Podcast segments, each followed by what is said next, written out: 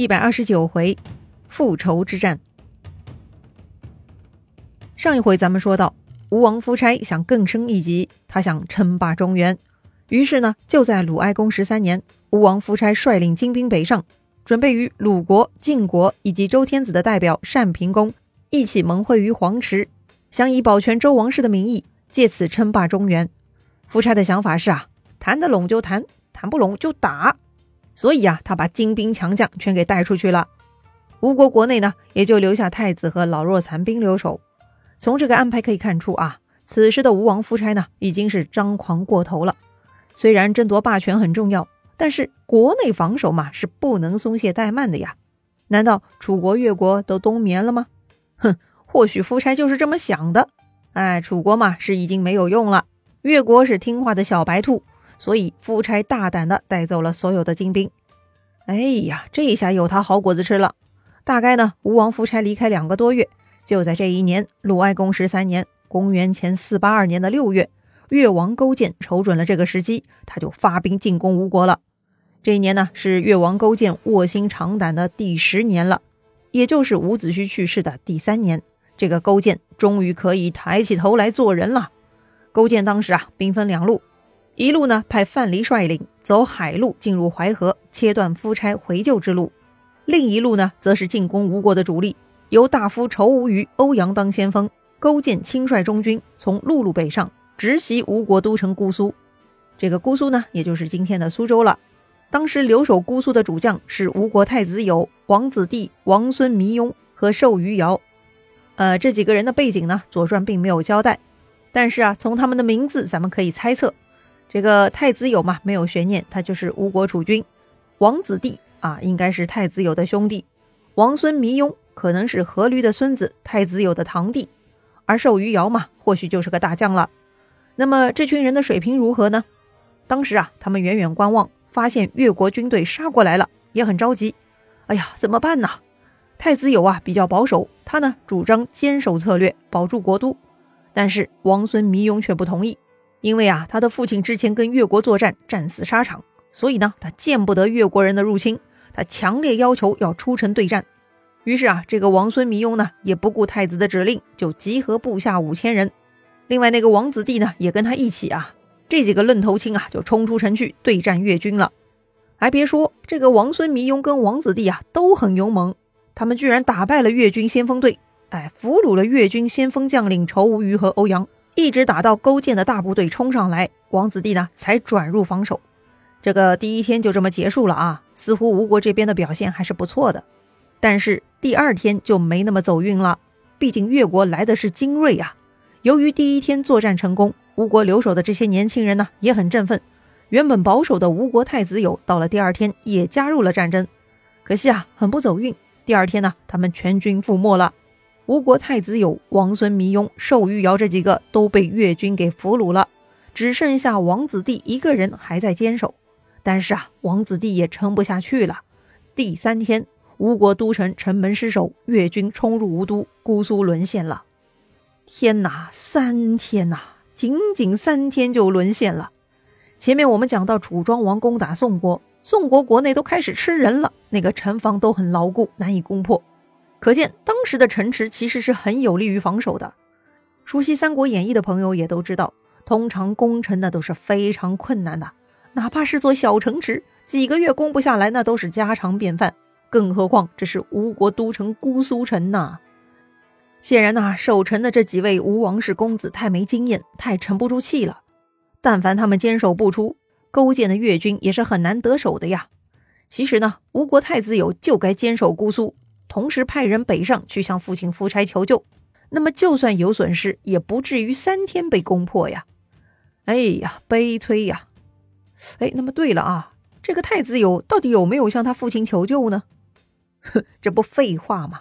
其实啊，自从三天前越军杀到姑苏城下开始，太子友这边呢已经派出了七个报信的，他们飞马北上找吴王夫差报告，但是夫差忙着在北方会盟夺霸呢。听了这个消息啊，他不但没有立刻掉头回家救援，反而呢害怕消息走漏，坏了吴国的名声。他呢居然把七个来自姑苏的报信人全部杀死在自己的大帐中。这个夫差呀，一心想隐瞒吴国的军情，他害怕被北方诸侯发现，到时候会盟会落于下风。哎呦我去，这个夫差真是丧心病狂啊，真是疯了哈！一个国君爱面子，远超过实质性的国家存亡。你说这样的国君不亡国才怪呢！要说呀，在大帐中杀掉使者，这么损的主意，估计呢又是伯嚭这类奸臣出的了。杀掉了过来报信的手下，夫差呢继续在黄池跟晋国纠缠。《左传》记录，七月初六，也就是姑苏沦陷的第十五天，黄池那边的诸侯开始歃血为盟了。这个夫差呢要抢着先歃血，理由是吴国乃周王室之长。前面说过啊，吴国始祖吴太伯是周朝开朝天子周武王的大爷爷呢，确实是老大。但是晋国不承认，晋国说自己是姬姓中最长的。其实嘛，晋国的始祖是周成王的弟弟，怎么算也不是老大。不过呀，就在说话的这个时候，晋国是姬姓诸侯国中最强大的，这个嘛倒是事实。好吧，各说各的理，两下争论不下，咋办呢？哎，那就暂停歃血这个程序啊，双方呢就先各自回营了。这个时候呢，晋国大夫赵鞅和司马颖就开始商议了：要是歃血不成，那也是咱们当臣子之罪；实在不行。咱们就跟吴国打一场，看输赢来决定次序吧。司马颖就说：“不必如此，我们先去查探一下吴国的情况再说。”于是呢，这个司马颖就跑去吴军营寨，果然呐，被他看出了一些端倪。虽然夫差杀掉了前来报信的使者，但是吴国军营里头已经弥漫着紧张压抑的气氛了。司马懿看完回去啊，就对赵鞅说了。吴王面色灰暗，好像他们吴国已经被人打败了，又或者太子已经死了。总之，这些夷人轻佻而不稳重，不能长久忍耐。所以，咱们不如先慢一慢，别着急。果然呐，这个司马颖算是看破吴国此刻的忧愁了。而且呢，他称吴国人为夷人。前面说过啊，中原人称呼其他地区的外族都是蛮夷。具体而言是东夷、北狄、西戎、南蛮。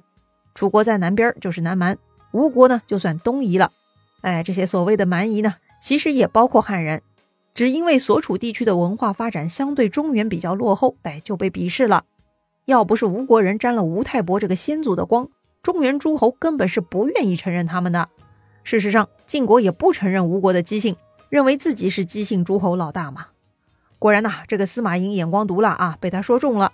憋了没多久，夫差就让步了，让晋国先歃血。不过夫差呢，还是想找回颜面。这次结盟，除了吴国和晋国，不是还有鲁国在吗？夫差呢，就想从鲁国身上找回点自尊。于是夫差派人去叫鲁哀公，让鲁哀公跟着自己后面去见晋国国君晋定公。哎呀，这叫什么事儿嘛？鲁国人自然不愿意了。但是呢，吴国太强大。鲁国也不敢断然拒绝，于是呢，还是老规矩啊，说点啥忽悠一下吴国吧。鲁国那个子服景伯呢，又站出来说话了。景伯呢，向夫差的使者解释说呀，鲁国国君不适合跟着吴国国君去见晋国国君啊，因为周礼是有规定的，如果天子要会诸侯，那么诸侯之长，也就是霸主，就率领诸侯觐见天子；但如果是诸侯之长要会见诸侯，那么就得按诸侯的爵位来安排，侯爵的诸侯带领子爵、男爵来见霸主。如今吴国国君要带着鲁国国君去见晋国国君，这个意思就是承认晋国国君是霸主了吗？要知道，鲁国把吴国当做霸主，所以给吴国进贡的玉帛比晋国更丰厚。要是这一次跟着吴王去见晋国国君，那就是承认晋国更高的地位，那么以后进贡的数量也要更改啦。不仅如此，鲁国等于自降地位，成为子男爵了。如果是子男爵，那么按照周礼，只需要进贡一半的数量，也就是四百台战车给吴国啦。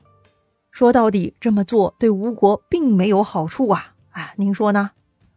夫差的使者听景伯的一番话，觉得有道理呀。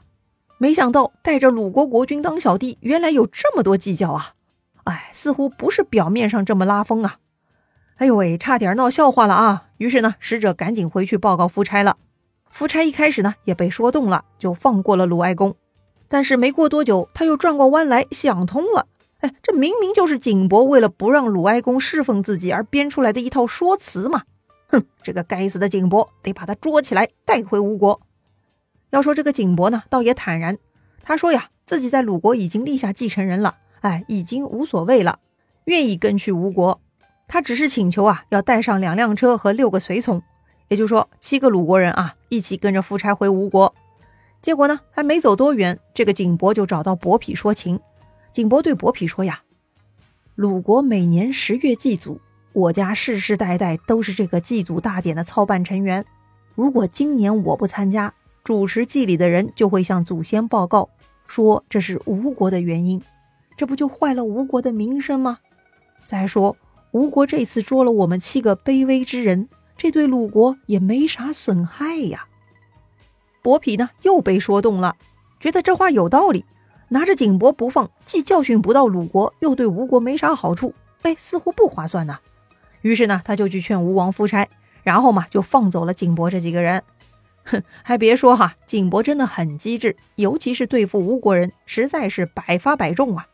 放走了景伯，夫差该加速回国了吧？国内危急着呢。可是啊，这个家伙居然半路又想进攻宋国，哎呀，真的是脑子坏掉了。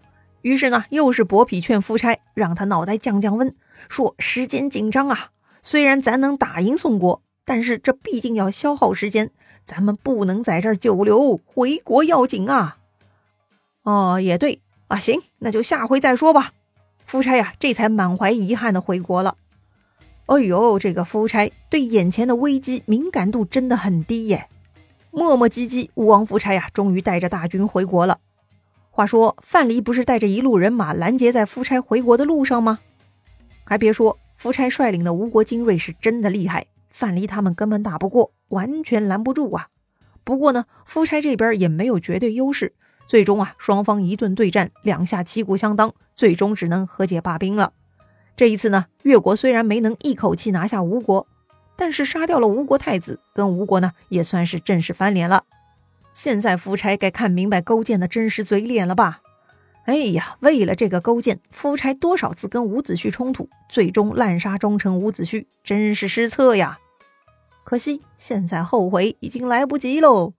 不过呢，既然夫差已经看到勾践的真面目了，是否就此清醒，能够扭转局面呢？吴越之争的下文会如何呢？精彩故事啊，下一回咱们接着聊。